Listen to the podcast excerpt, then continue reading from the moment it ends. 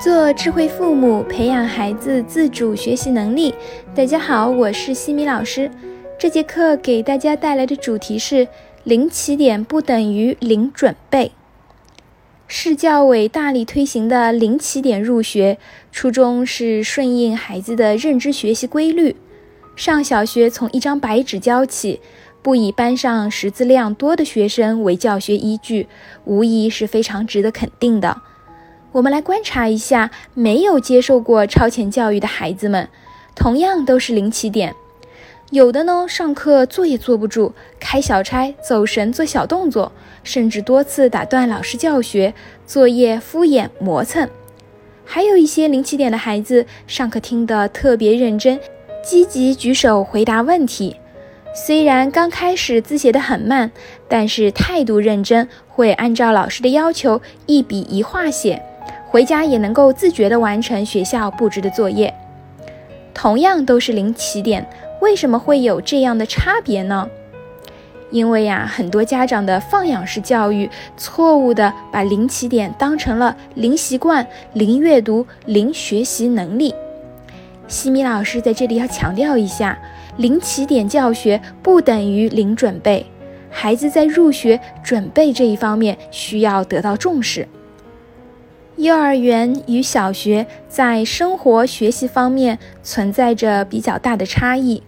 生活方面，幼儿园由以游戏玩具为主的集体活动，转为严格执行相对独立的生活；学习方面，则由寓教于乐、以玩为主的过程性的学习，转变为以听讲和学习为主的教学目标活动。在这个转变过程中，重点应该在于行为习惯和学习能力的培养上，而不是在刷题和各种培训班上。那么，我们要提前为入学做哪些准备呢？首先，行为习惯的培养。我有一次和我高中的老师在探讨幼升小的话题，那时候我女儿也马上要升小学了，我就记得她问了我一句话，让我印象很深。你女儿能静下心来看书吗？看一个孩子能不能很快地适应小学节奏，就看他能否静下心来看书。我非常认同这个观点，这是专注力的体现。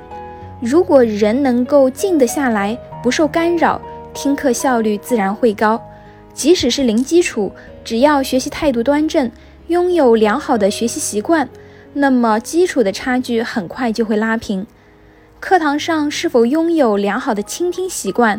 是否拥有高效的专注力？是否对学习的内容感兴趣？是否有上进心？在集体生活中，是否能够自己整理？是否能够参与班级劳动？是否能够融入集体，与同学友好相处？等等，都是需要培养的。进入小学后，就会有值日生的安排。我女儿的班级呢，吃午饭的时候还会每天有小朋友轮流给大家盛汤，这些事情呢就会难倒一批小朋友。不要小看盛汤，有的小朋友啊，他拿着长柄的汤勺，能够麻利的帮大家把汤盛好，还会问够不够呀，要不要再加点料呀？而有的小朋友却盛的自己都满手的汤。这些细节就能够看出平日在家里有没有培养过良好的行为习惯。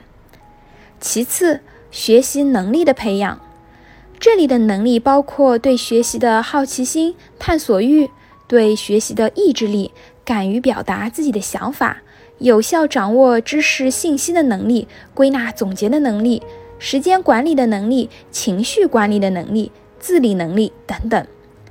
这些能力一样是需要花时间、花精力去培养的，并不是孩子到了年龄跨入小学的校门就会自己获得的。培养这些能力和品质所花的时间，可能会比学习语数外来的更多。从长远来看，学习习惯和学习能力的差异决定了大多数孩子的成绩。由于一年级是打基础为主。绝大多数的孩子成绩都会比较好，无论是否零起点，基本上也都能够达到九十分以上或者 A。即使超前学习过，优势也不会特别突出。但随着学科难度的增加，到了高年级，学习习惯和学习能力的重要性就体现出来了。很多零起点的孩子一开始的确是会落后，但是后来却能追赶上来，是因为他们不是零准备，他们的学习习惯和学习能力培养的都非常好，这样才会反超。当他们遇到难题的时候，懂得参照例题和自己寻求不同的解题方法；遇到错题，懂得查漏补缺和自我总结，懂得给自己制定学习计划和学习目标。因此，基础好的孩子不努力，成绩很快就会掉下来；而零基础的孩子，只要踏踏实实的去学习，同样可以变得很优秀。同时，家长还要激发孩子对学习的兴趣，并且帮助孩子保持对学习的兴趣。有了学习的兴趣，孩子自己就有动力不断求索新知识。最后，每天陪伴孩子亲子阅读。亲子阅读的好处太多了，我就不在这里一一叙述了。亲子阅读是培养孩子阅读兴趣与阅读习惯最好的方式。在阅读的时候，有意识地问孩子一些问题，比如看了封面和题目，你觉得会是一个怎样的故事呢？主人公遇到了什么困难？他是怎么解决的？他的情绪发生了怎样的变化？为什么会有这样的变化？你从中学到了什么呢？等等，通过提问来提升孩子的思维能力、分析总结能力和口语表达能力。同时，也锻炼了专注力，因为有些问题，孩子必须认真的听完才能够回答出来。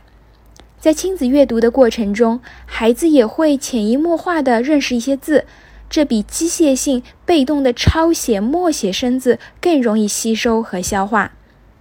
家长应该更多的去培养孩子的行为习惯、学习能力、学习兴趣，这会让孩子一生受益。这些都不是疲于奔跑在培训班中所能获得的。